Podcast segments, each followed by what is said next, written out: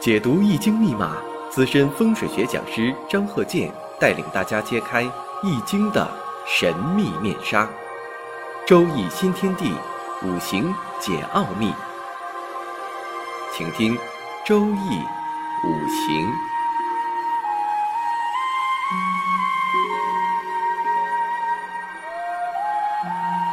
上山微电台荣誉出品。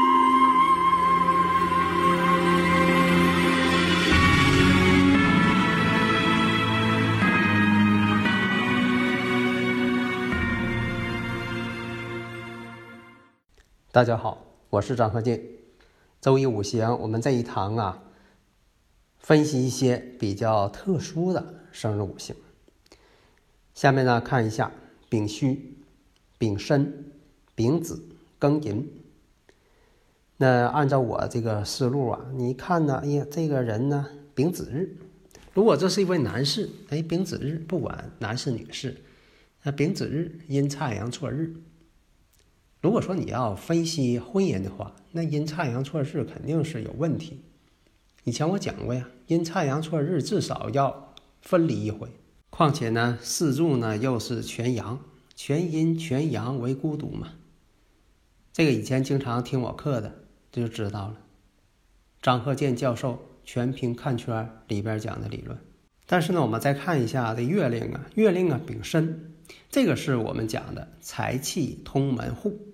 你像在月上啊，在年上啊有财星，当然了也要看这个喜用啊。一般来讲，财气通门户，无人不富，就有这种啊理论上的一个支持。比肩特别多啊，比肩多的人呢都比较执着。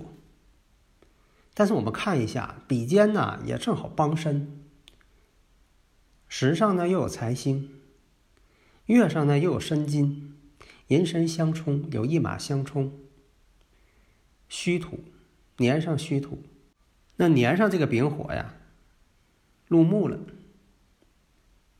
跟自己争财的入木一个，三重的丙火，所以呢，这个入木对他来说是好事，避免夺财。比肩劫财太多，容易争财呀。虚土呢，可以与这个申金呐相生，申金呢，啊，又可以生这个子水。况且申金呢，跟子水呢又半合水，子水呢又来生木，形成了地支的一个连续相生，形成了食神生财，财生官，官生印，印生身。所以这个人呢，他这一出生啊，他就是有钱。虽然这个人呢，你说要是说让他呃白手起家，恐怕他也干不成啥。但是呢，他就这个情况啊。性格呢还比较倔强，挺执拗，也不会什么呃这个经营之道。有了钱了就到处跑，到处玩啊，有一马相冲啊。至于说婚姻呢，对他来说并不重要了。追他的漂亮的女士啊很多呀，因为什么呢？太富有了。在分析的时候啊，你就得看是什么人。你像有一些古代的帝王。他五行当中，他没有官印相生，官印相生啊，富贵呀，或者怎么样啊？那是指大臣。大臣呢，你像以前选官员呢，啊，有官印相生，这样的一般来说呢，都是走仕途的。那皇上就不用走仕途了，不是说啊，这皇上非得参加什么科举考试的，当然也有皇上爱学习的，啊，暗中参加科举考试，那是个别的案例。特殊情况就得具体问题具体分析。你像在这个古代，有这个三房四房的，很正常啊。那皇帝更厉害呀，三宫六院。你不能说这个人他婚姻不好啊，娶了这个三宫六院了，妻妾成群呢。那对于来他来说呢，帝王来说很正常，但是对于平常人来说，那可就坏了事情了。那就平常人。说平常人就不行了。那咱说，你看有这么一个生日啊，虽然没时辰啊，你像这个壬辰己酉丙戌，这一看呢，年上呢偏官七煞，月上的伤官，这就是我讲的伤官见七煞。那这个人就太有魄力了。与他呢相对应的对立的对手，丁巳、癸丑、丁亥。一看呢，月上呢也确实有这个偏官七煞，但是有一点呢，有官无印是假官呢。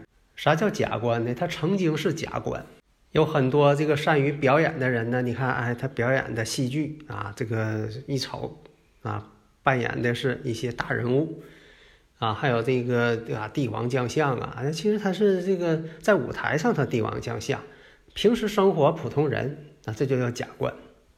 有一点呢，你看这个人丁巳、癸丑、丁亥十个大拜日，十个大拜日啊，让这个人的话，你去让他当贞观啊，把那个地区啊啊给这个败坏的啊一塌糊涂啊。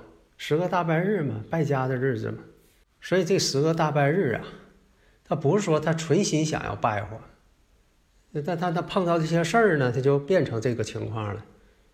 不管是大家还小家，他都败坏。这就是我以前讲的，我总结出来的理论。你看这个上官见七煞呀，什么样的性格作风啊，办事啊，雷厉风行啊，敢想敢做呀。